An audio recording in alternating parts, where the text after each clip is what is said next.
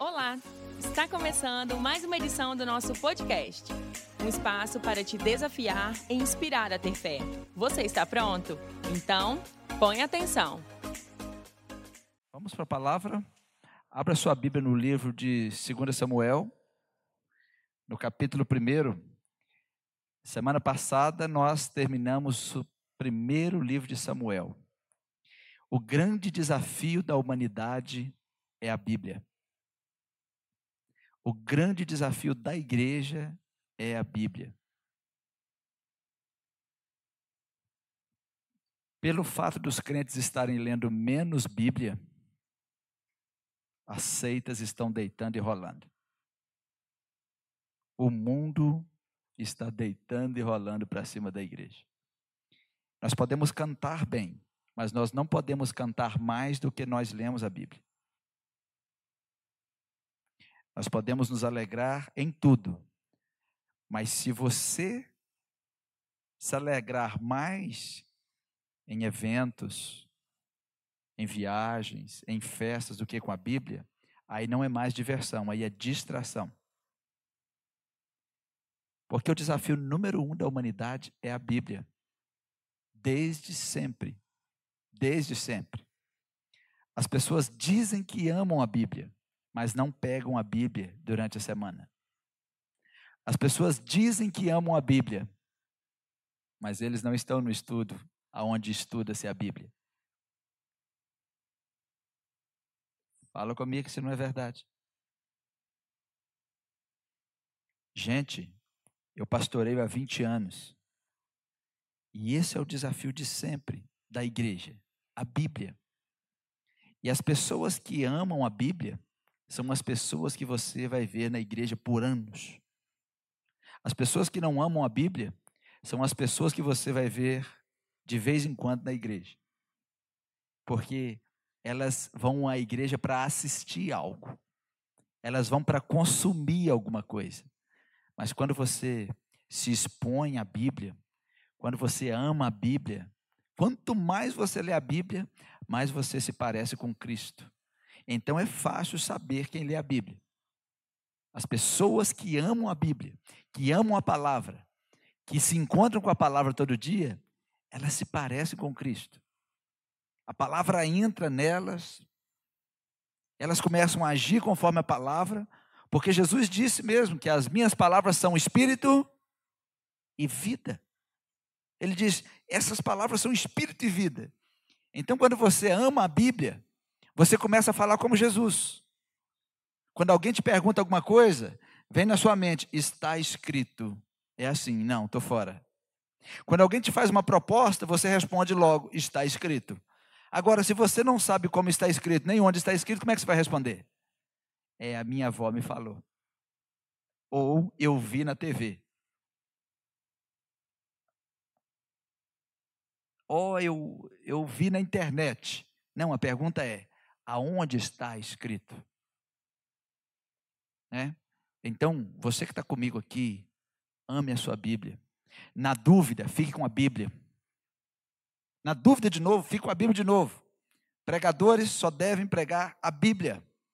A nossa tarefa é pregar a Bíblia. E hoje nós vamos começar o livro. Esse livro, o livro 1 Samuel é um livro fantástico, mas o segundo livro é desafiador. Por quê?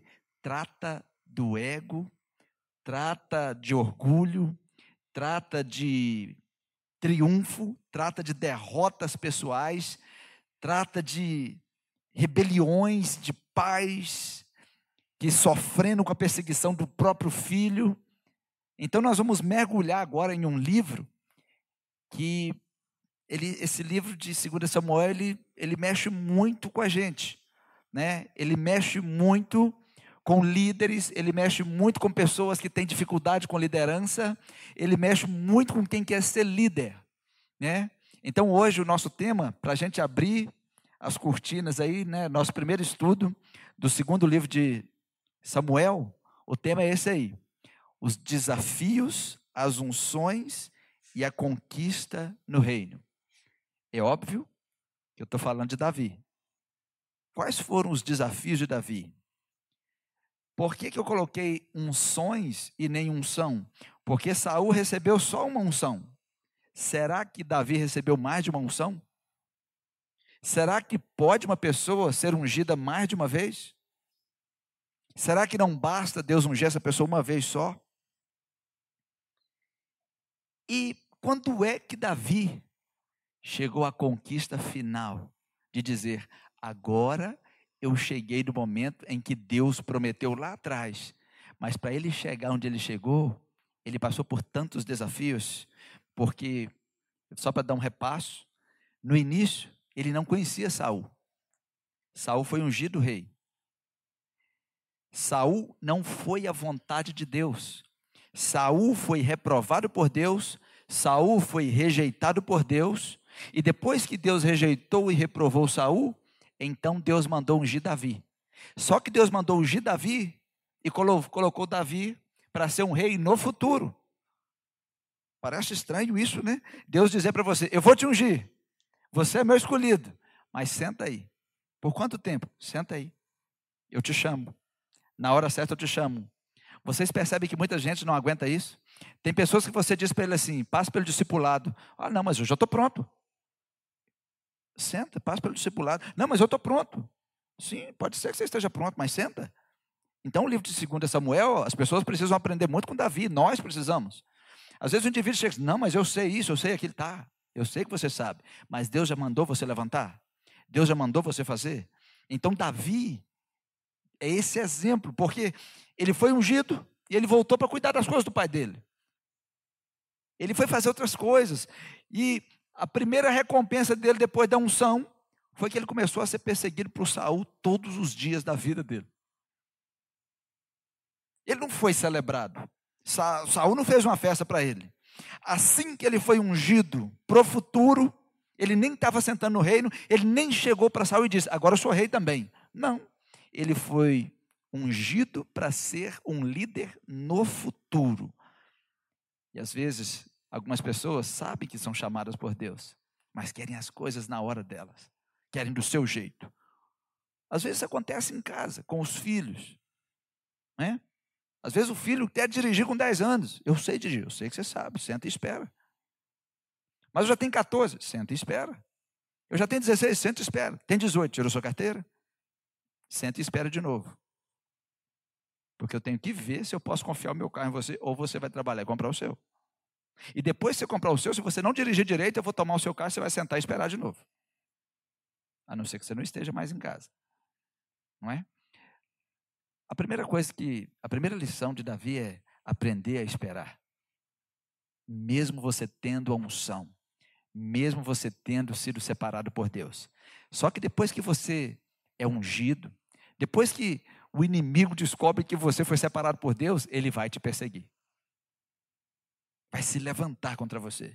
Talvez eu falo para alguém que, enquanto não tinha compromisso com Deus, a vida parecia uma maravilha. Nenhum Saúl te perseguia. Mas de repente você diz: agora eu vou me comprometer. Agora eu estou 100% comprometido por Deus. E de repente você olha no seu portão, Saúl está lá. Está querendo te matar, está te perseguindo. Você abre o seu e-mail, Saúl mandou um e-mail para você. Está querendo te matar também. Você chega na loja, já, não vou perguntar quem já passou por isso, que é é uma autodenúncia, né? Mas dentro de você, você já passou por isso, desde o momento que você diz, agora eu me comprometo com Deus. E de repente, estava tudo tão bom. Eu estava tipo Davi, cuidando das ovelhas do meu pai, eu não tinha problema nenhum, eu matava urso, matava leão, mas não tinha problema com ninguém. A partir do momento que Deus disse assim: Você é meu, você é meu escolhido. Tá bom, Senhor. A partir daquele dia, ele teve que começar a enfrentar gigante, ele teve que começar a enfrentar a pessoa, o pai da pessoa que ele mais amava, grande amigo João, ele nem podia chegar perto, porque o pai queria matar ele o tempo todo. E você vai descobrindo essas coisas, você começa a passar por esses desafios. Mas para Davi chegar aonde ele chegou, ele foi perseguido todos os dias. Por quem? Pelo primeiro rei de Israel. Quem era? Saul. Saul só parou de perseguir Davi. Saul morria de ciúme de Davi, morria de inveja de Davi, tinha ódio de Davi. Ele só parou de perseguir Davi quando Davi foi morar em Ziclag, que é terra dos filisteus. Então Saul, já que ele está com os filisteus, quando eu matar os filisteus, eu mato ele junto. Então, a partir daquele momento, Saul não perseguiu mais Davi. Mas o que eu quero destacar aqui é que agora Davi começa a viver desafios, porque está chegando, está aproximando a hora dele de sentar no trono de Israel. E o primeiro desafio, aqui em 2 Samuel, é que Davi viveu. Como assim viveu? Ele, ele achou que ele ia morrer ele se preparou para a morte.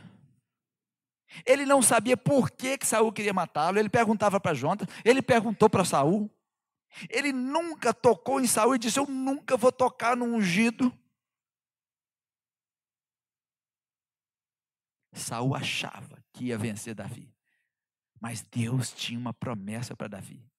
E Davi passou pelo grande desafio de viver para prantear quem mais o odiava. De viver para chorar por quem o perseguiu a vida toda. Por que, que é um desafio? Porque é um desafio para você também. Porque algumas pessoas dizem: Eu amo a palavra, eu amo Jesus, eu amo a igreja, e está celebrando a morte de pessoas que você não gosta. Ou celebrando a morte de pessoas que não gostam de você. Qual foi o primeiro desafio de Davi para mostrar que ele era um homem segundo o coração de Deus? Em 1 Samuel, capítulo 31, versículo 4, eu volto um pouquinho com vocês. Ele estava na batalha contra os filisteus. Então disse Saul ao seu pajem de armas, quando, quando tudo se agravou e os, e, os, é, e os flecheiros o alcançaram, e ele viu que eles iriam matá-lo. Então ele disse: Arranca tua espada, atravessa-me com ela. Ele pediu a morte, para que porventura não venham eles, esses incircuncisos, e me atravessem e escarneçam de mim. Porém, o seu pai de armas não quis, porque temia muito. Então Saul tomou a espada e se lançou sobre ela. Ele se matou, mas não lutou. Ele se matou. Quando ele viu que ele não tinha chance, ele se matou. Qual é o destaque aqui? Se ele tivesse com Deus nessa batalha, porque Saul estava em uma batalha dos filisteus sem Deus. Vocês lembram disso? Sem Deus. Toda batalha sem Deus é uma batalha dificultosa. Enquanto Davi estava lutando contra os amalequitas, ele estava lutando contra os filisteus. Davi sempre vencia, porque ele dizia, Deus, eu vou, e Deus dizia, vai. Ele ia e vencia. Mas Saul não tinha mais como falar com Deus. Lutar sem a ajuda de Deus é sempre mais difícil. Saul estava sozinho. E quando a gente está sozinho, você sabe por que muita gente se suicida? Porque elas descobrem que estão sozinhas. E quando as pessoas descobrem que estão sozinhas, elas dizem: Eu vou me matar. E elas vão falar com quem? Vão segurar onde? Mas quando você tem Jesus, você vai para a oração. O Espírito Santo usa alguém para se aproximar de você. Você tem a, quem procurar. Fala assim, eu vou na casa do pastor, eu vou na casa do irmão, eu vou procurar alguém e de repente alguém ora por você e o espírito de morte vai embora. Mas quando está sozinho, faz igual Saul. O que, que ele fez? Ele se matou. E Davi viveu para plantear o primeiro rei de Israel. Pastor, mas por que, que isso foi um desafio? Porque ele estava chorando por quem o perseguiu a vida toda. Ele mandou todo mundo prantear. Eu quero vocês chorando por, por Saul. Eu quero ver vocês chorando por Jonatas, porque eles eram príncipes de Israel. É como se nós tivéssemos caído. Imagina se nós chegássemos numa igreja no nível de Davi, de nunca celebrar a morte de ninguém, de nunca esperar que o outro morra para dizer, não falei. Não, mas ser como Davi. Quem morreu? Foi Saul, aquele que te odiava, aquele que te perseguia. A Bíblia diz que ele arrancou as roupas, rasgou as suas vestes e chorou por eles. Ele pranteou por eles. Ele escreveu uma música para eles.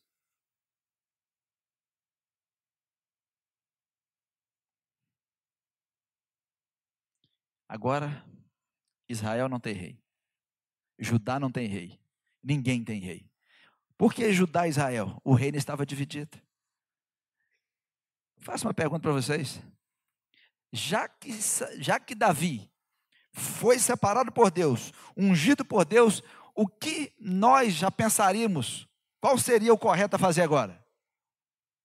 Para nós. Vamos colocar ele como rei, não é isso, gente? Mas Davi perguntou para quem? Davi foi perguntar a Deus: está na hora de ser rei de Israel? Eu devo ir para Judá? Para onde eu devo ir? Homens como Davi são exemplos para nós. O nosso desafio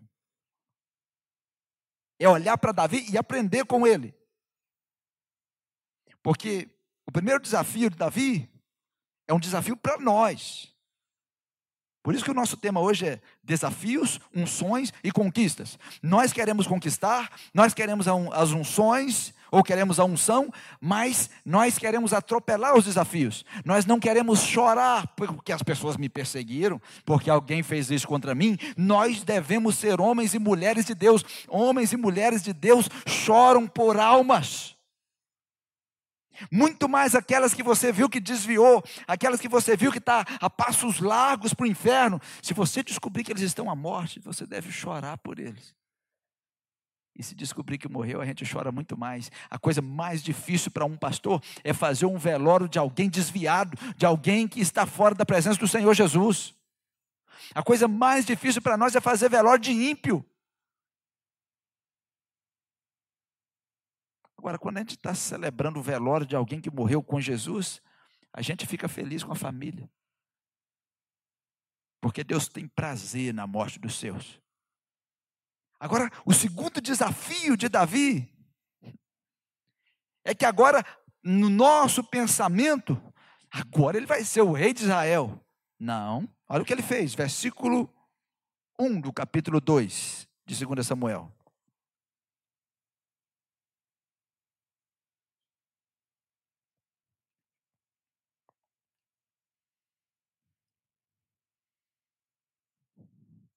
Davi acabou de cantar a canção e falou: canta essa canção em Judá. Uma canção poética. Ele chorou, ele passou pelo luto. E sucedeu depois disso que Davi consultou o Senhor, dizendo: Subirei a alguma das cidades de Judá? E disse-lhe o Senhor: Sobe. E falou Davi: Para onde subirei? E disse: Para Hebron. Que homem próximo de Deus poderíamos encontrar como Davi? Davi não simplesmente disse, agora eu posso ser o rei de Israel. Não, eu, eu tenho unção, eu, eu passei por muitas coisas. Não, o rei morreu, agora é eu, agora é eu. Ele poderia juntar todo mundo. E a gente sabe que algumas pessoas estão fazendo isso. Usurpando, né? Ele não usurpou nada. Ele podia dizer: ele era um rei esperando. Sabe o que a gente aprende? Se Deus tem um chamado para você, não deixe os homens te convencer. Escuta a voz de Deus. Consulte ao Senhor. Busque a Deus. E às vezes nós batemos no peito e achamos, eu sou, eu posso ser, eu consigo. No reino de Deus não é sobre o que você consegue, é sobre o que Deus quer. Davi consultou a Deus e Deus não mandou ele para assumir o trono de Israel. Sabe o que Deus falou? Vai para Hebron. Sabe onde é Hebron? Hebron era em Judá de novo. Vai para Hebron. Por quê? Seria a segunda unção de Davi. Porque o tema hoje é desafios, unções e conquistas. A primeira unção de Davi foi com Samuel. Samuel ungiu Davi para qual reino? Só ungiu Davi. Deus não disse se ele iria reinar em Judá. Não disse que ele iria reinar em Israel. A primeira unção foi com Samuel. Para quê? Você é um rei, mas você está provisionado. Na hora certa, Deus te fala. E para o lugar certo. Sabe qual é o nosso problema? Às vezes nós recebemos uma unção e já são. Já viu eu já, já vi muito isso, às vezes, tem certas igrejas que uma pessoa vem e fala bem. Aí, porque ele fala bem, as pessoas acham que ele já pode ser o pastor. Ó, já pode ser o pastor, você fala bem, hein? Já viram isso? Aí coloca ele como pastor e mata ele. Mata ele, mata a família dele, mata tudo que Deus tinha para ele. Por quê? Colocou nele o que não era para ele. E às vezes você está vendo alguém, só porque a pessoa não conversa, a pessoa não se mexe muito, isso não é nada. E Deus olha, esse vai ser o próximo pastor, ou o próximo missionário. O jeito de Deus é diferente. Então, a primeira unção de Davi não disse aonde ele seria rei, não disse que seria em Judá, não disse que seria. Só foi ungido. Essa é a primeira unção. Quantas unções Saul recebeu? Vocês lembram? Uma, né? É ou não é? E todas as vezes que Davi tinha a oportunidade de matar Saul, ele não tocava nele e dizia o quê? Não tocarei no ungido do Senhor. Agora imagina Davi que já recebeu duas. Não pode nem chegar perto, né? A primeira unção foi a unção para reservá-lo. E a segunda unção está aí no versículo 4. Em 2 Samuel, capítulo 2, versículo 4. Então vieram os homens de Judá. Quem ungiu Davi como rei de Judá? Está escrito na sua Bíblia. Os homens de Judá. Os líderes da tribo de Judá. Os chefes dos clãs aqueles que representavam a tribo. Então vieram os homens de Judá e ungiram ali a Davi, rei sobre a casa de Judá, e deram aviso a Davi dizendo: Os homens de Jabes de Leade foram os que sepultaram a Saul. Põe atenção. A primeira unção era unção para o futuro. Às vezes Deus vai tocar em você, Deus vai falar com você, mas Deus vai treinar você primeiro. Davi precisava passar por muitas coisas. A segunda unção, ele não foi ungido, agora você é o rei de Israel. Vai para Hebron. Ele foi rei da tribo de Judá. Pastor, foi primeiro rei. É. Ele não foi rei de Israel. Ele foi rei da tribo de Judá. Então vocês percebem que agora, depois que tudo que Davi passou, agora que ele vai começar a reinar. Tem quanto tempo que a gente está falando de Davi? Tudo que ele passou até agora, ele não era rei. Ele estava reservado para ser rei. Davi poderia dizer, mas eu vou ser rei agora de Judá, mas eu fui ungido para ser rei de Israel. O meu negócio é coisa grande. Eu já ouvi pastores. Um dia um pastor falou comigo assim: fui consagrado. Um amigo meu Fui consagrado, mas eles estão me mandando para um lugar muito pequenininho. Mas eu não vou ficar lá. Deus não quer isso para mim. Meu negócio é coisa grande. Aí quando deu um período lá, menos de, de três anos, isso foi lá em Minas Gerais. Ele falou com a igreja: Eu estou indo embora que Deus tem coisas grandes para mim. Ele foi para um lugar menor ainda. Você sabe por que ele foi para um lugar menor ainda? Porque o lugar para onde ele queria ir, nenhum quis ele. Ele foi para lá porque é o lugar que, sabe aquela noiva que não estava encontrando marido? Aí ele chegou e falou: Você mesmo serve. Eu me lembro de um pastor que chegou para a igreja e disse assim: Olha, eu sou muito bom para vocês. Isso foi lá em Valadares. Mas ninguém daqui conhece Valadares mesmo. É, tem alguns. Ele chegou para a igreja num domingo e disse assim: Eu sou muito bom para vocês. Vocês me pagam muito pouco, vocês cuidam muito pouco de mim. Eu, e vieram falar comigo, eu falei assim, está sem noção. Só que aí ele piorou o negócio. Ele disse assim: tem igreja me oferecendo mais. E tem igreja me querendo. E vieram me perguntar, pastor, o que a gente faz? Libera ele para a igreja está oferecendo mais está querendo ele. Mas já adianta, não existe. Então a igreja reuniu no domingo, pastor, senhor está liberado, pode ir para a igreja que está te oferecendo, oferecendo mais. Por quê? Ele, era, ele seria um problema para a igreja e para ele mesmo. Isso não se faz.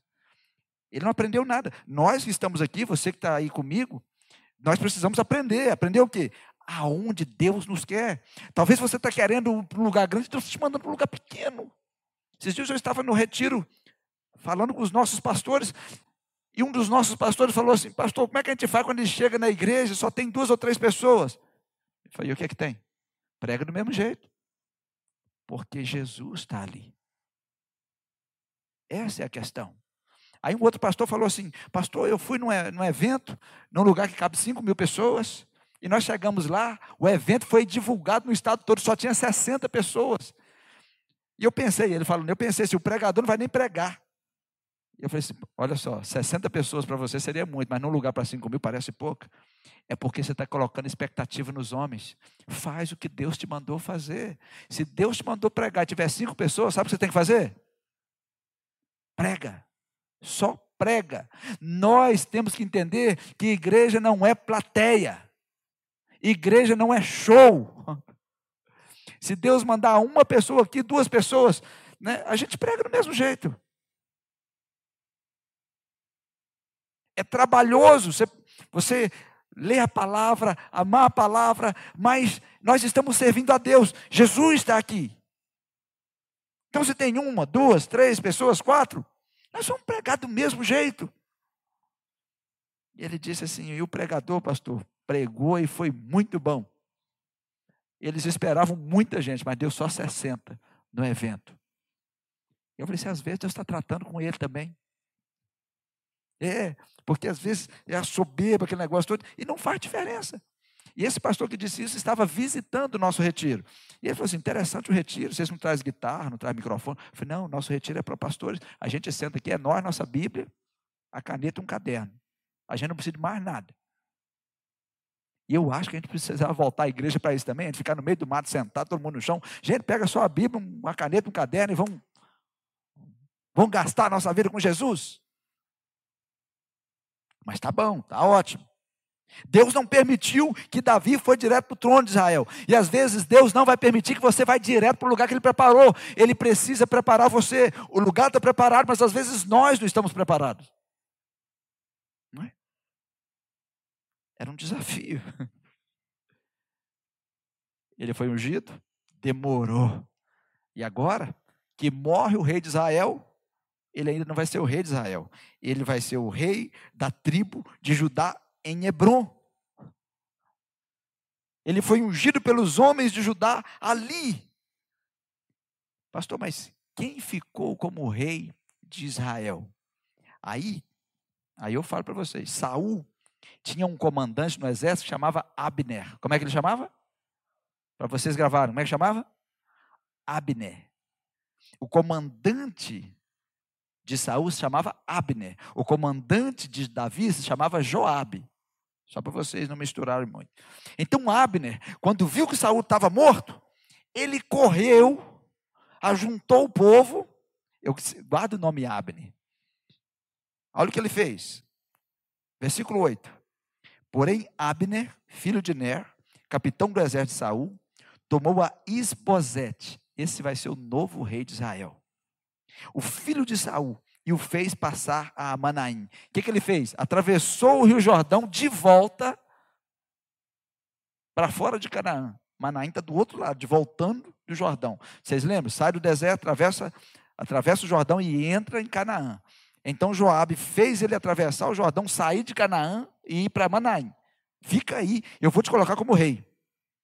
E o constituiu rei sobre Gileade e sobre os Assuritas, sobre Jezreel, sobre Efraim, sobre Benjamim e sobre todo Israel. Vou fazer uma pergunta para vocês. Deus escolheu Isbosete para ser rei? Não. Deus já tinha dito: Saul, sua família não vai reinar. Quem colocou ele ali foi Abner. Abner não tinha um coração muito bom, não. Esposete reinou por dois anos. Ele já entrou logo assim, quando Davi já tinha cinco anos, estava reinando em Judá, porque teve muitas batalhas para ele. Ele ficou dois anos reinando. Enquanto Davi reinou em Judá sete anos e seis meses. Qual foi o problema que Davi enfrentou com a entrada de Esbocete como rei de Israel? Davi teve que enfrentar a herança da casa de Saul. Você sabe qual é a herança da casa de Saul? Discórdia. Vocês conhecem gente que, quando morre, só deixa discórdia no meio dos filhos? Aí fala, olha esses filhos. Não, você tem que olhar o pai. Por que, que esse pai não arrumou isso tudo antes? Por que, que esses pais não cuidaram disso direito? Discórdia no meio da família é a omissão dos pais que morreram. E Saul, quando ele morreu, ele deixou discórdia. No capítulo 3, no versículo 1, houve uma longa guerra entre a casa de Saul e a casa de Davi. Porém, Davi ia se fortalecendo, mas os da casa de Saul se iam enfraquecendo. Alguns pais, alguns líderes, têm pais que deixam a família em conflito assim que ele morre. Por quê? Ele viveu em conflito a vida toda conflito com a esposa, ou a esposa com o marido, conflito com os filhos. Aí quando ele morre, pode ver que é conflito. Os irmãos até se matam por causa de 10 metros de terra. Ou os pais não viviam em conflito, mas sabia que quando eu morresse ia ter conflito porque eles não prepararam nada. Tem líderes que eles deixam conflitos. Eles criam conflitos. Alguns líderes deixam conflito na sua família. Você que é pai, você que é mãe, vocês têm que lembrar de uma coisa. As suas atitudes podem ser pessoais, pode ser até individual, pessoal, mas podem deixar consequências geracionais. As suas decisões hoje podem deixar consequências geracionais. Eu comprei um livro recentemente que chama Não Começou com Você. É um livro de psicologia. Mas é um livro interessante. E eu estava lendo como que o autor chegou nisso. Ele viajou o mundo todo para tentar descobrir por que, que ele tinha tanto problema.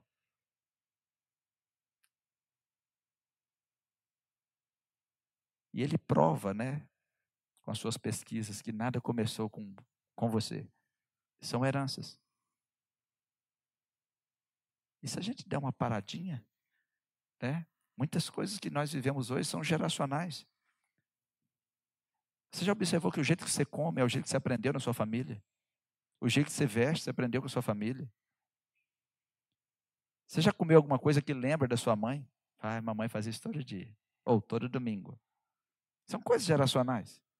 Mas sem perceber, o jeito de falar, o jeito de tomar decisão, você vem trazendo mas sem perceber, alguns conflitos que você vive ou que você cria, você vem trazendo. Saul deixou uma herança e isso foi um desafio enorme, porque Davi agora estava enfrentando a herança dele.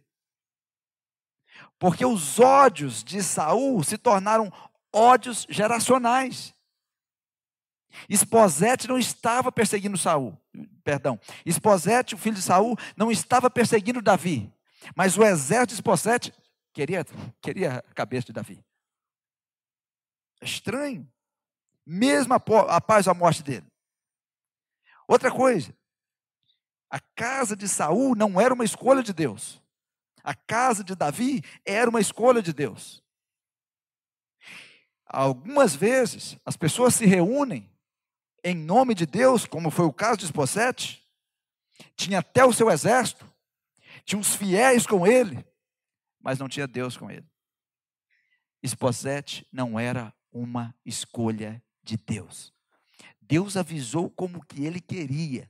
Ele disse, vocês vão lembrar quando eu disse lá em Deuteronômio 17, 15, quando a gente estava estudando, Deus disse, eu, quando vocês forem entrar na terra, o rei é o rei que eu escolher. Esposete não era uma escolha de Deus. E nós cristãos, seja o que for que nós formos fazer, principalmente na igreja, por exemplo, essa semana nós vamos ter aí eleição da nova diretoria. Estava conversando com o pastor Tiago hoje e vi as indicações de vocês e eu pedi a Tati, ele para ligar e olhar né, o pessoal e a gente olhar as indicações, perguntar ao pessoal que foi indicado para a gente filtrar. E eu vi que indicaram pessoas recém-chegadas na igreja, mesmo a gente falando que tem que ter dois anos. Não é? A gente olha tudo. Só que eu falei com o pastor Tiago, a gente percebe as pessoas indicando, as pessoas estão falando muitas, muitas coisas sobre elas. E o tempo todo, nós temos que estar olhando para as coisas com sabedoria. E eu disse para o pastor Tiago, Seja quem for que foi eleito, nós precisamos orar porque é a igreja é do Senhor. Nós não podemos escolher quem nós queremos. Nós temos que permitir que o Senhor coloque as pessoas. Mas a minha pergunta é: quando vocês indicaram, vocês oraram antes? Essas são as perguntas mais mais sérias para mim. Porque se você está fazendo algo em nome de Deus e para Deus, como é que você tem que fazer? Buscando a direção de Deus, dizer: Deus, quem são as pessoas que o Senhor quer que eu indique? Quem são as pessoas que o Senhor levantou para estar na diretoria com o pastor no próximo ano.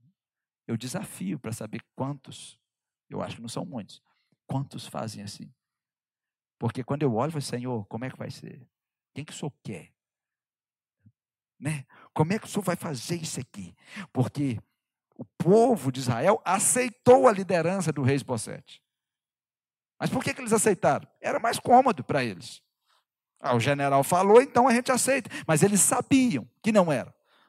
E Deus permitiu. Por quê? Deus estava tratando com Israel, Deus estava treinando Davi, e Deus agora está treinando a nós com a vida desses homens. Está nos treinando. Pastor, mas por que, que eles aceitaram? Porque Abner era poderoso. Sabe por que ele era poderoso? Ele era sedutor. Ele era forte. Porque Esposete era filho de Saul, ele não tinha ele não tinha pegada. Tanto que você nunca ouviu falar do que Esposete fez. Quem mandava no reino era Abner. Quem colocou ele como rei era Abner. Sabe aquelas coisas difíceis que a gente vê? Aí vem um quarto desafio para Davi, para ele aprender quando ele chegasse lá. Quem é que prometeu a Davi que ele seria rei de Israel? Ninguém. Quem prometeu? Ninguém. Deus nunca disse isso. Deus diz: Eu encontrei um rei.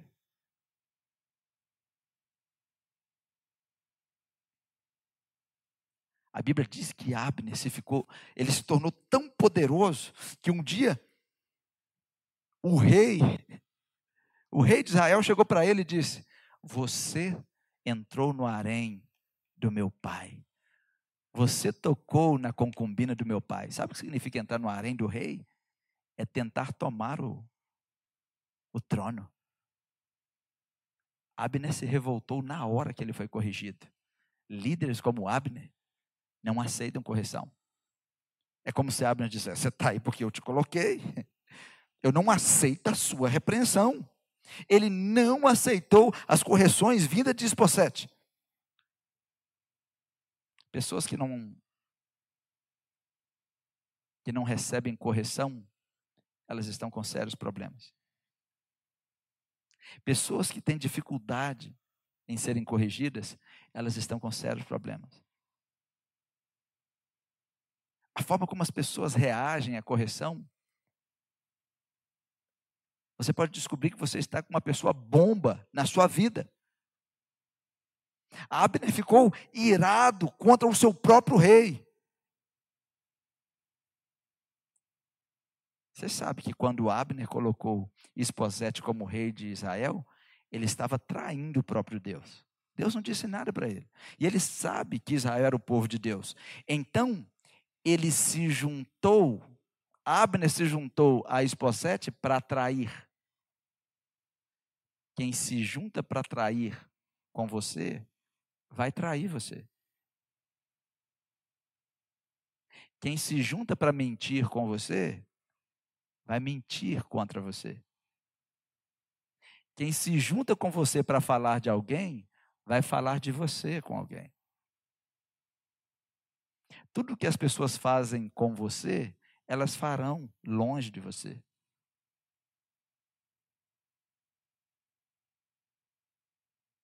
Por isso que é difícil confiar no ser humano.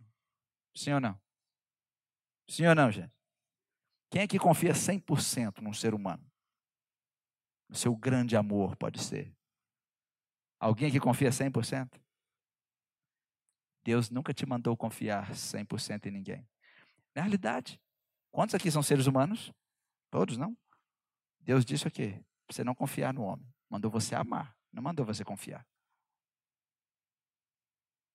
E o que, que nós fazemos? Nós confiamos, mas não amamos. E o que, que Deus mandou fazer? Amar e não confiar. Sabe por que não confiar? Você não conhece a pessoa que você anda com ela. Até o dia em que você vê esta pessoa em grandes desafios. É como a liderança. Os líderes são testados é na tempestade. Quando a igreja está bem, todo mundo são bons líderes. Mas na tempestade, como diz o velho ditado, né, os ratos pulam do, do barco. Mas os líderes de verdade afundam com ele. Se é para afundar, vão afundar junto. A gente arruma a casa. A gente sara é dentro de casa. A gente resolve as coisas dentro de família. Porque as pessoas não prestam atenção no que elas fazem. Por que, que as pessoas hoje se divorciam rapidamente? Não querem tratar do problema. Então eles deixam família, eles deixam igreja, eles deixam casamento por qualquer coisa. Ninguém mais luta por nada. A geração que luta por tudo está acabando. Sabe aquela geração que fica ali quatro por quatro? Vou lutar pelo meu casamento, vou lutar pela minha família, vou lutar pelo meu povo. É quatro por quatro. A geração de hoje faz o quê? Não, não está do jeito que eu gosto, eu estou indo embora. Ah, não está do jeito que eu gosto, eu estou divorciando. Não está do jeito que eu gosto, eu estou largando. É assim ou não é, gente? O negócio está feio, não está? Hum. Porque é o espírito de Abner. Quando Abner foi confrontado pelo rei Esbocete, o rei não servia mais para ele. Não servia. Olha no versículo 8, no capítulo 3. Então se irou muito Abner pelas palavras de Esbocete e disse: Sou eu, cabeça de cão, que pertence a ajudar? Ainda hoje faço beneficência à casa de Saul, teu pai, a seus irmãos, a seus amigos, e não te entreguei nas mãos de Davi. E tu hoje buscas motivo para me corrigir por causa da maldade de uma mulher? Ele estava tocando nenhuma das mulheres de Saul.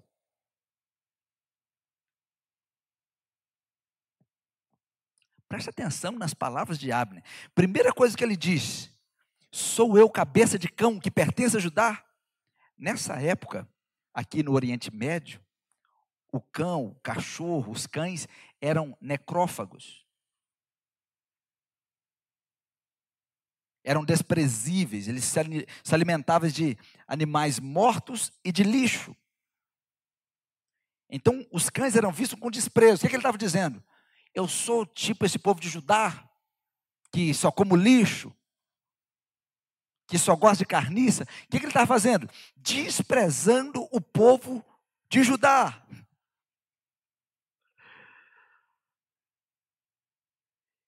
Versículo 12.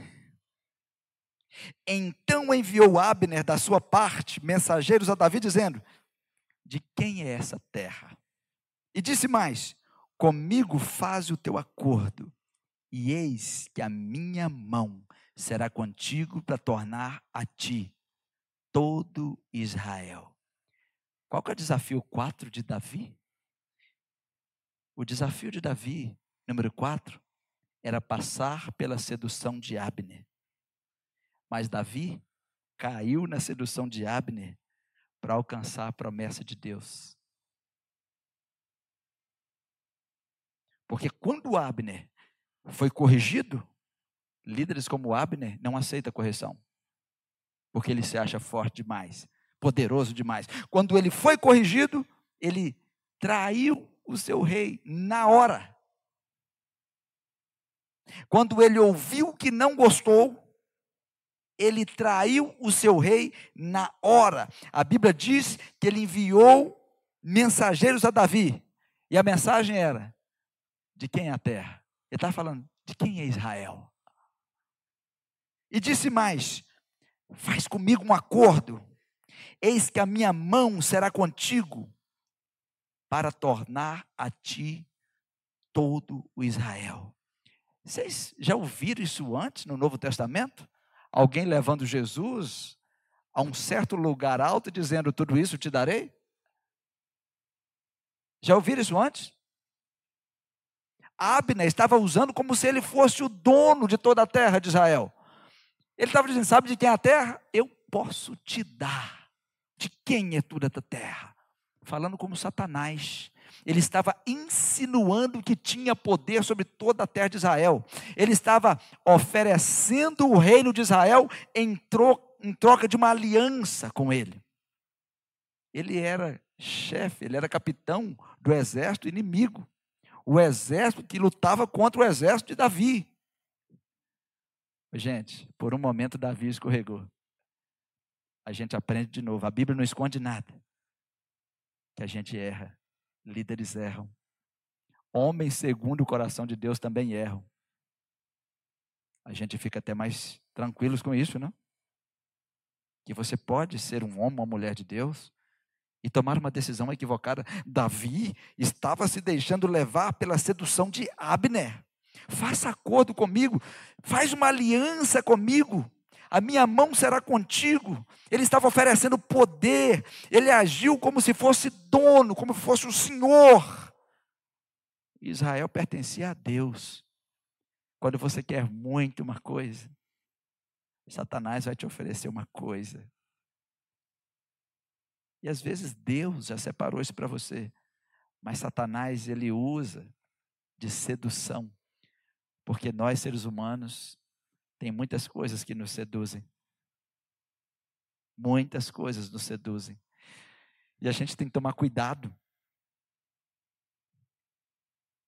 E Davi aceitou aquilo. Davi, que bom que você veio, Abner. Eu posso mesmo ser o rei de Israel todo. Ele não disse isso, eu estou dizendo. Mas Abner disse: Eu vou mostrar para você como pode ser. No versículo 17, olha o que ele começou a fazer. Ele começou a fazer articulação política. Sabe como é que faz? Começa a reunir as cabeças da cidade. Ele já sabia como é que fazia isso. Então ele falou com os, com os anciãos. Olha o que ele disse. E falou Abner com os anciãos de Israel, dizendo: Já há muito tempo que procuráveis que Davi reinasse sobre vós. Ele já sabia. Né?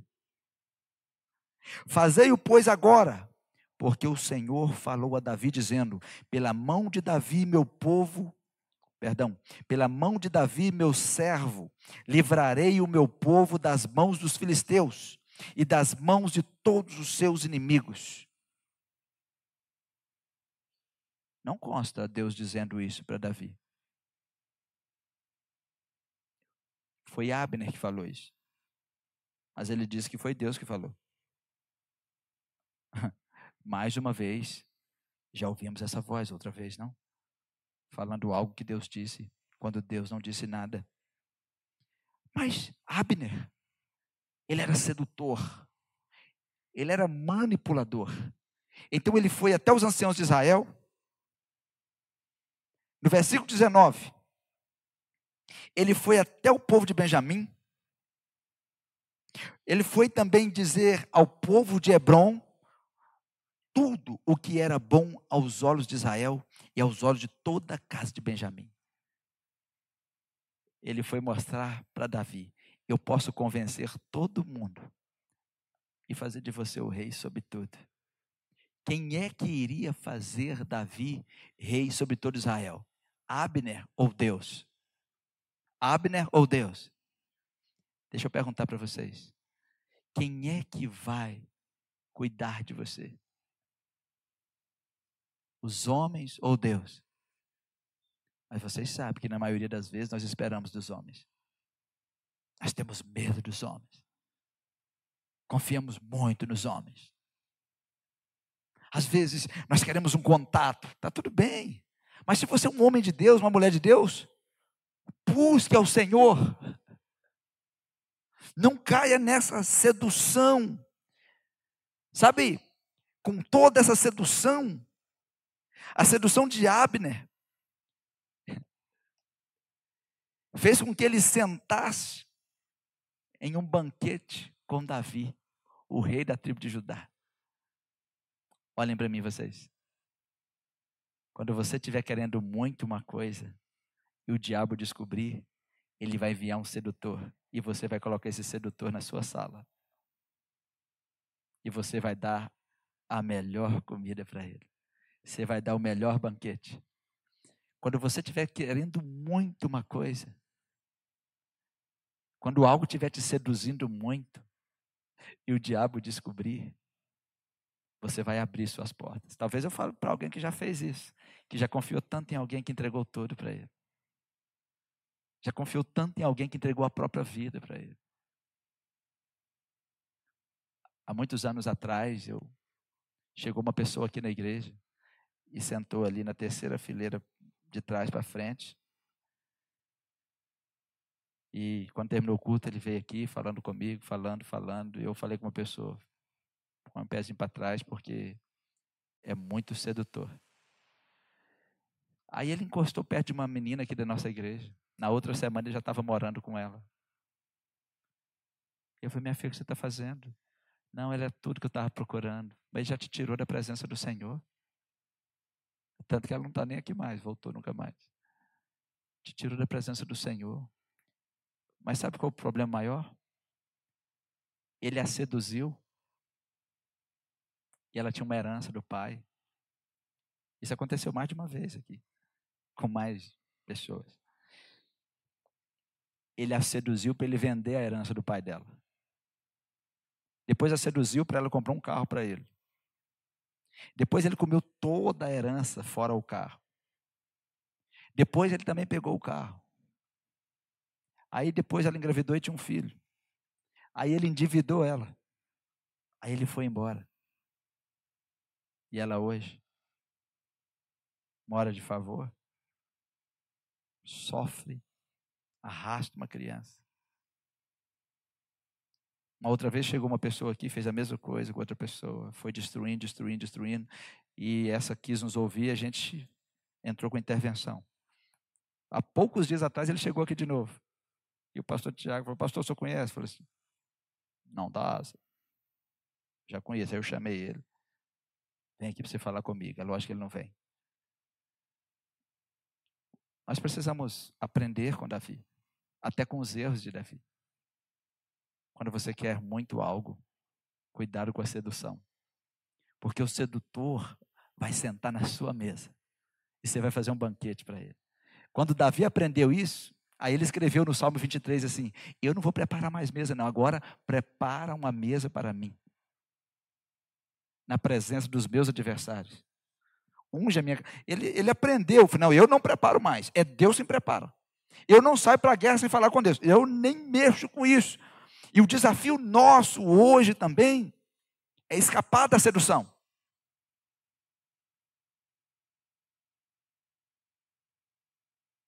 Recentemente uma pessoa falou assim, pastor, estou ganhando um bom dinheiro. falei, o que, você fez? Não, nem te conto. Não tá, nem te conto, então não conta. Mas a pessoa não é daqui, não. É de outra igreja. O dinheiro é muito sedutor. É ou não é, gente? Cuidado com o espírito em volta do dinheiro. Você tem que saber lidar com o dinheiro. Ele é um bom escravo, mas é um mau senhor. Se ele for o seu senhor, você está perdido. Não, mas é eu e outra pessoa. Aí, não perguntei nada a ninguém, ninguém me falou nada. Passou um ano e pouco. Agora eles estão com muitos problemas, porque a outra pessoa fez uma pirâmide com eles. E eles acreditavam que estavam indo bem. Chegando a dever mais de meio milhão. Aí desesperam, desespera. Cuidado com o sedutor. Sabe por quê? Porque o sedutor vai te encantar. Cuidado com o encantamento.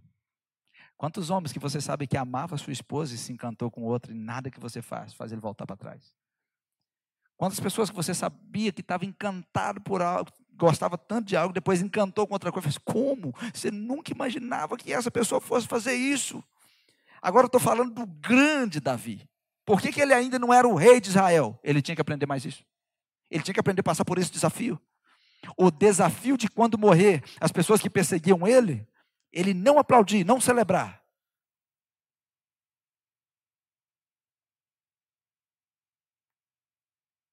Não existe vitória sobre quem você deve amar. o desafio de enfrentar essas circunstâncias até o ponto dele aprender a enfrentar a sedução na liderança. Para frente nós vamos ver outro tipo de sedução que ele vai ter que enfrentar também. Mas hoje ele estava enfrentando a sedução na liderança. E ele fez um banquete para Abner. Eu coloquei aqui uma, uma coisinha para vocês, porque no Oriente Médio, antigo, esses eram os significados de um banquete. E eu acho que a gente pode aprender algumas lições. Porque banquete era para quem caminhava junto. Se caminha junto, senta no mesmo banquete. Banquete é para quem tem aliança. Não é qualquer pessoa que vai sentar com você. A não ser que você quer manter a aliança. A não ser que você quer continuar caminhando junto. Banquete é para quem quer aprofundar amizades. Banquete é para quem quer promover amizades. A gente poderia continuar listando. Jesus, todas as vezes que ele sentava com seus discípulos à mesa, e Jesus deixou duas ordenanças: batismo e a mesa dele, que a gente chama de mesa do Senhor, que é a ceia. O banquete do Senhor é para quem já morreu por ele. O banquete do Senhor é para quem tem aliança com ele. Por isso que você participa da ceia depois do batismo. Você está dizendo assim: eu morri para o mundo, eu tenho aliança.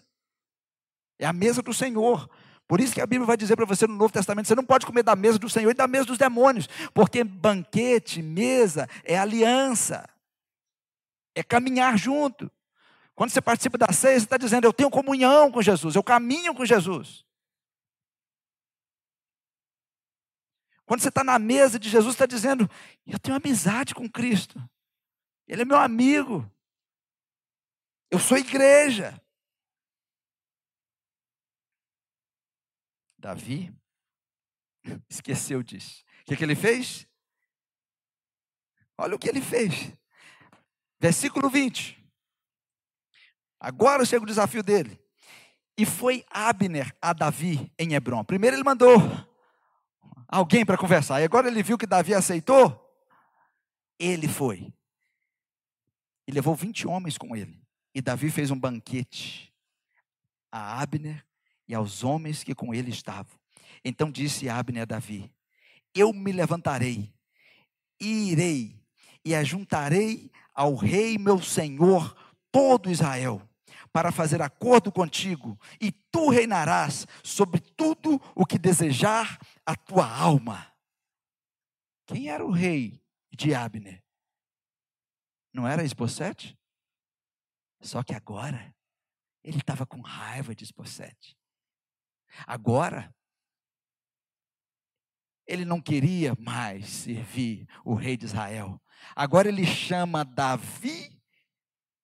Olha o que ele diz: ao rei meu senhor. Isso se chama traição. Isso se chama espírito de rebelião. Ele estava na mesa com Esposete e na mesa com Davi. Esposete não sabia, mas eu já tinha dito: vou acabar com você. Eu estou dizendo para vocês que o livro de 2 Samuel é desafiador. Do início ao fim, vocês vão ver triunfo, discórdia, rebelião, queda, ascensão, traição. Agora, pasmem, Davi se encantou com as propostas de Abner. O inimigo é sempre sedutor. Não é o que a Bíblia diz? O inimigo é sempre sedutor. Seduziu tanto Davi que ele fez um banquete e colocou ele lá. E nesse momento, Davi nem conseguiu ouvir as pessoas que eram leais a ele. Olha no versículo 24. Como é que se chamava o comandante de Davi? Eu disse no início? Joabe. Agora Abner, o servo de Saul, estava ali reliando. Reliando é conversa de mineiro, né? Estava ali se aproximando de Davi, aliciando, dizendo: Olha o que eu tenho para te dar. Estava fácil para Davi cair. Porque a sedução ela é terrível. É um trem terrível. Então Joabe, versículo 24 do capítulo 3. Então Joabe foi ao rei e disse: O que fizestes? Abner veio ter contigo, porque pois o despedisse de maneira que fosse assim livremente. Ele, ele chegou e disse para o rei: O que, que você fez? Como é que você deixou Abner ir embora? Não prendeu ele? Ele é o nosso inimigo.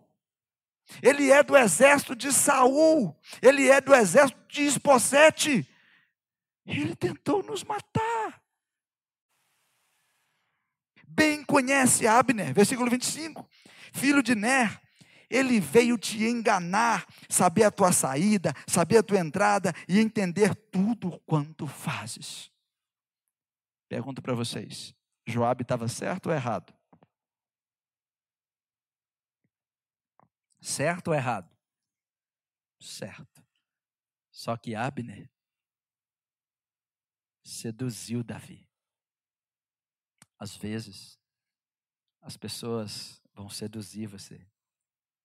Elas estão entrando no seu coração para saber do que você gosta, o que você não gosta, quais são suas fraquezas, o que te empurra para a escuridão, que faz você se esconder. O que joga você para a luz que faz você sair como um gigante? E as pessoas começam a usar isso contra você. Mas quem faz isso? Pessoas tipo Abner, que consegue trair um líder e já partir para a mesa de outro líder e fazer e chamá-lo de meu senhor. Mas Joabe, ele era fiel a Davi, ele era sobrinho, ele era comandante. Ele disse: O que você fez? Joabe ali foi a voz de Deus, chegou e sacudiu Davi. Por que deixou ele embora? Por que fez um banquete para Abner? Ele é enganador, ele veio te enganar, ele veio como espião, ele veio saber como você se move. Nós não vamos ler tudo, mas Joabe saiu, mandou buscar Abner matou Abner, vingando também do irmão dele mais novo que foi morto por Abner. E quando Davi soube que Joabe havia matado Abner, Davi amaldiçoou Joabe. Ele amaldiçoou quem ele amava para cobrir quem o seduzia. Vocês ouviram isso? Ele disse para Joabe: Você matou Abner. Esse sangue está nas suas mãos. Na sua geração nunca mais vai faltar gente com fluxo. Na sua geração nunca mais vai faltar leproso. Na sua geração nunca mais vai faltar aleijado, coxo, cego. Está amaldiçoada a sua geração. Olha o que ele fez para proteger quem o seduzia. Se você parar, acalmar o seu coração e começar a olhar as coisas em volta, você vai ver que Satanás continua fazendo isso. Você vai ver que pessoas que te amavam, ou pessoas que te amam vão tentar proteger você, e por causa de um sedutor ou uma sedutora, você vai punir quem te ama.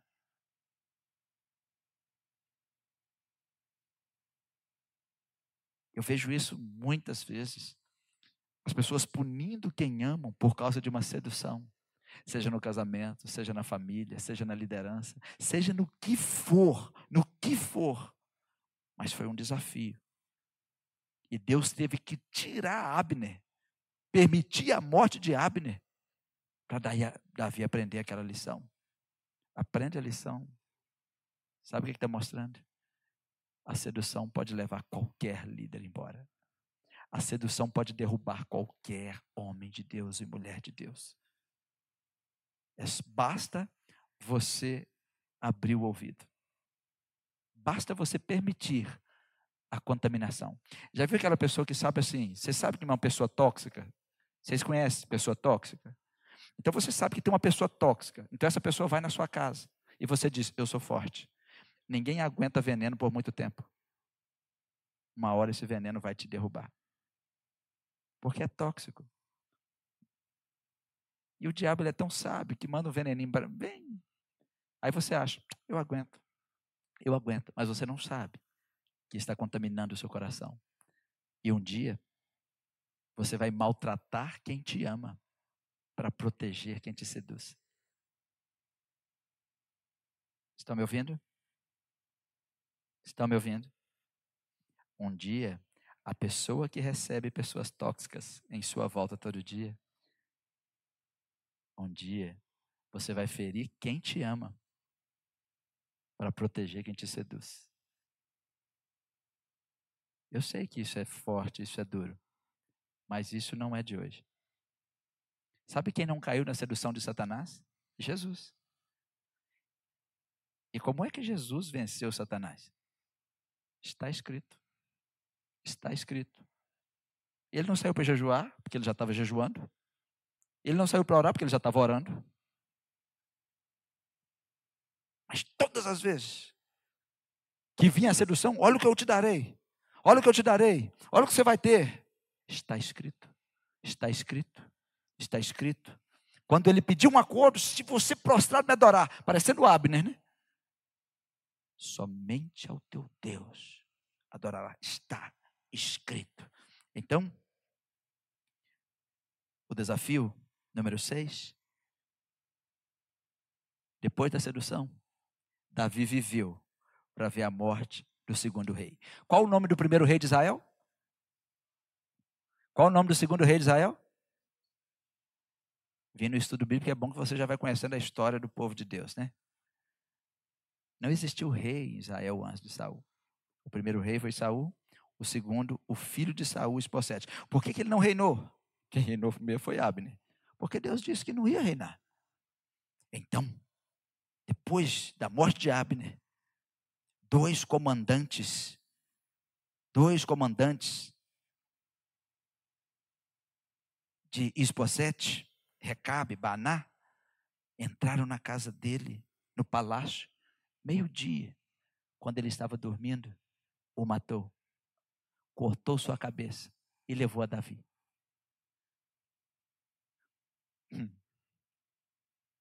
Quando eles chegaram a cabeça para Davi, eles acharam: Davi vai nos querer, né? Ele aceitou Abner. Ele tratou como uma malequita que chegou lá falando que matou Saul. Mandou matá-los também. Davi não celebrava a morte de inimigos. Ele já aprendeu isso. Não é porque você não gosta de alguém que você deve celebrar a morte das pessoas. Não é porque você odeia alguém ou alguém te odeia que você deve comemorar a queda ou o prejuízo das pessoas. Seja um homem de Deus. Seja uma mulher de Deus. E, para a gente ir seguindo para o final, agora Davi está pronto. Por que, que ele está pronto? Ele está pronto para a terceira unção. Por isso que eu disse desafio, unções e conquista. Davi foi ungido primeiro por Samuel. Ele foi ungido a segunda vez para ser rei de Judá. Pelos homens de Judá. Aí agora que o rei de Israel está morto, o segundo rei, agora sim. Agora ele está pronto. Capítulo 5, versículo 1.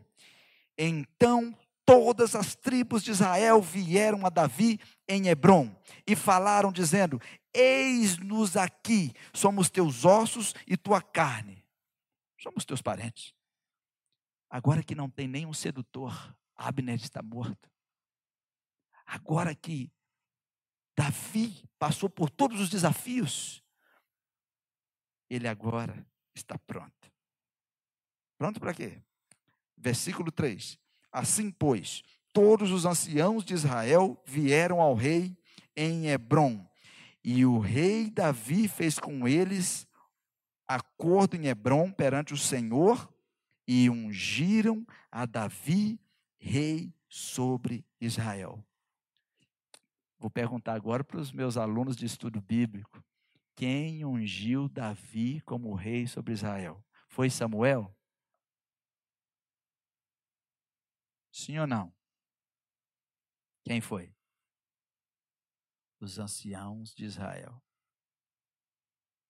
Os líderes de Judá o ungiram rei da tribo de Judá.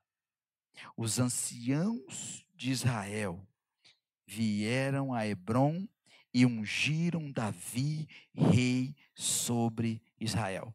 Já tinha sete anos e seis meses que estava reinando em, em Judá. Já tinha experiência. Já tinha. Da idade de 30 anos era Davi quando começou a reinar, 40 anos reinou, ao todo. Então agora era o melhor tempo.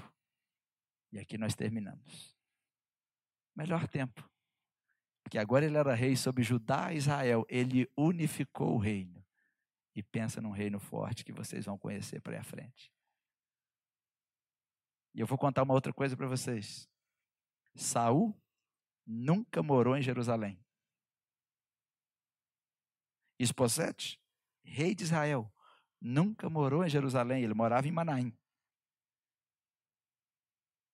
Aí você pode estar te perguntando: ninguém deles morou em Jerusalém? Não. Foi o primeiro ato do rei, que era rei da tribo de Judá e agora é rei sobre todo o reino de Israel. O primeiro ato do rei foi esse. Versículo 6 do capítulo 5. E partiu o rei com seus homens para onde? Para onde? Jerusalém. Quem morava lá? Os jebuseus. Contra os jebuseus que habitavam naquela terra. E falaram a Davi dizendo: os jebuseus, não entrarás aqui. Os cegos e os coxos te repelirão, querendo dizer: quem é você para entrar aqui? Eles falaram com a pessoa errada, né? Davi mandou matar os cegos e os coxos primeiro. Vai lá e mata tudo. Tanto que depois virou, virou piada de Davi no reino. Davi acabou com eles. O primeiro ato de Davi como rei de Israel foi conquistar a terra dos Jebuseus, que é onde está Jerusalém foi o primeiro rei a conquistar a terra dos jebuseus, que eles estavam em Canaã, mas ninguém tirou eles de lá. Mas agora chegou o grande rei, ele chegou capinando todo mundo. E ele conquistou a cidade de Jerusalém, tirou aquela tribo cananeia dali. E ele agora era rei de Jerusalém. E ele deu o nome para aquele lugar. E ele diz: Agora aqui é cidade de Davi. É Sião. Aqui agora é Jerusalém e aqui em volta é cidade de Davi. Porque Jerusalém significa fundação de paz. Antes era Salém, conhecido por causa do rei Melquisedeque. Mas agora ele estava ali. Pastor, mas ele podia tomar isso? Aquele monte onde estava Jerusalém é o Monte Moriá. É onde Deus falou com Abraão. Abraão levou Isaac para ser sacrificado. É o Monte Moriá, o lugar da provisão de Deus. Foi eles que invadiram o lugar da promessa. Então Davi só chegou para tomar. Ali está o lugar. E agora, Jerusalém foi o lugar escolhido para morar o rei. Jerusalém foi o lugar escolhido para construir o templo, Jerusalém foi o lugar escolhido para a morte e ressurreição do nosso Salvador Jesus Cristo. E por que Jerusalém? Porque tudo isso aqui aponta para um só lugar. Abra sua Bíblia em Apocalipse 21 e a gente lê e a gente fecha aqui. Eu e você que estamos aqui, estamos também passando por muitos desafios. Eu sei que você tem seus desafios. Nós também passamos pela unção. Nós também passamos pelos desafios da unção. Mas a nossa grande conquista não é o carro que nós compramos, não é a casa que nós construímos. A nossa grande conquista não é o tesouro que estamos acumulando aqui na terra. A nossa grande conquista é a mesma de Davi. Uau! Nós também temos que conquistar Jerusalém? Não, nós estamos indo para Sião. Nós estamos indo para Jerusalém, Jerusalém celestial. João diz em Apocalipse 21, versículo 1, ele diz: E vi um novo céu e uma nova terra, porque já o primeiro céu e a primeira terra passaram, e o mar já não existe.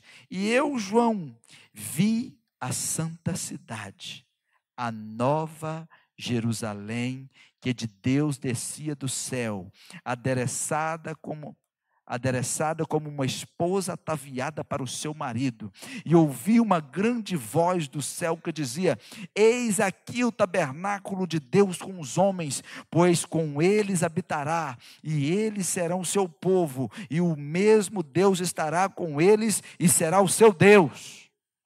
Davi, quando ele assumiu o reino, a primeira tarefa, o primeiro ato, conquistar Jerusalém.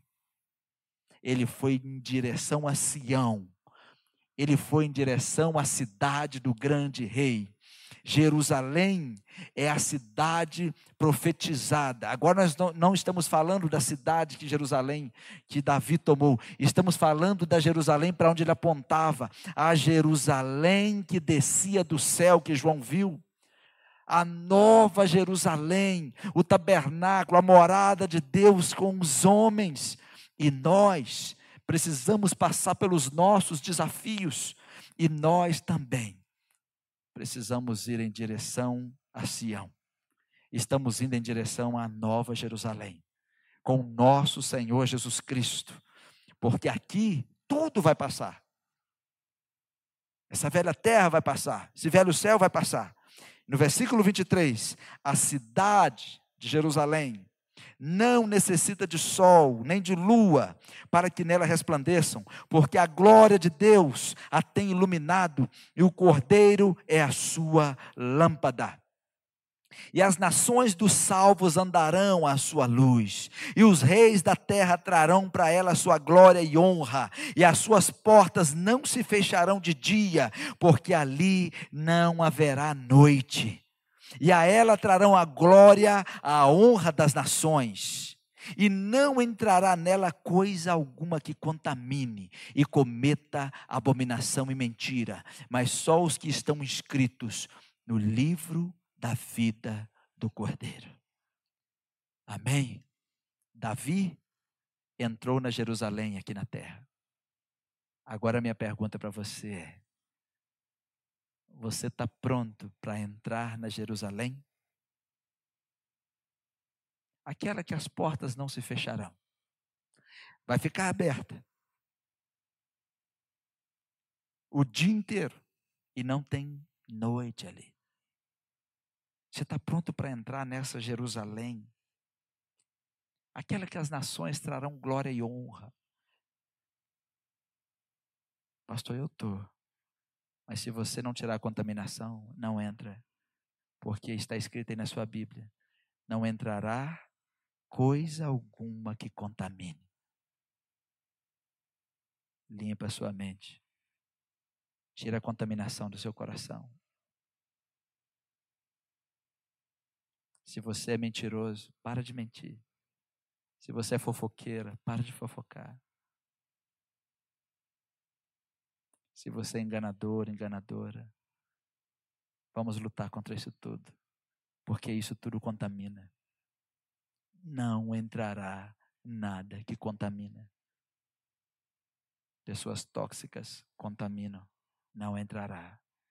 Você pode entrar nas igrejas aqui, mas não vai entrar na Cidade Santa.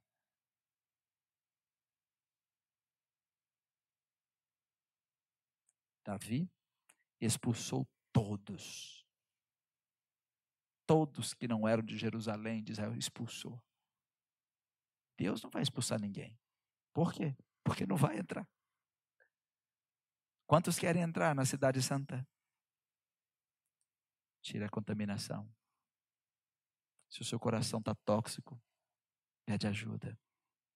Busque ajuda.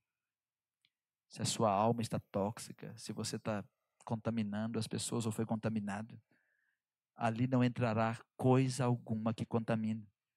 Não entrará coisa alguma que cometa abominação. Está escrito aí na sua Bíblia: não entrará mentira.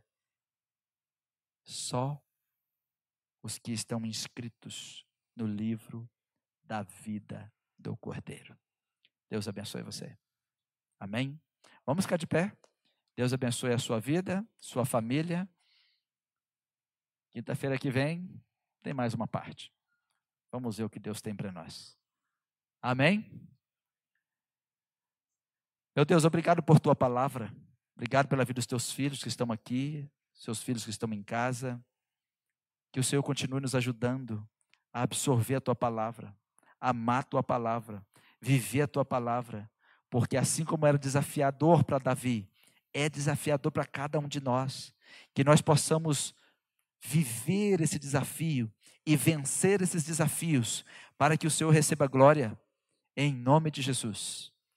E assim que o amor de Deus, a graça redentora de Jesus Cristo e a doce comunhão e consolação do doce Espírito repouse sobre todos vós, não só agora, mas todos sempre. Todos digam amém. Obrigada por escutar o nosso podcast. A palavra de Deus tem poder para transformar nossas vidas.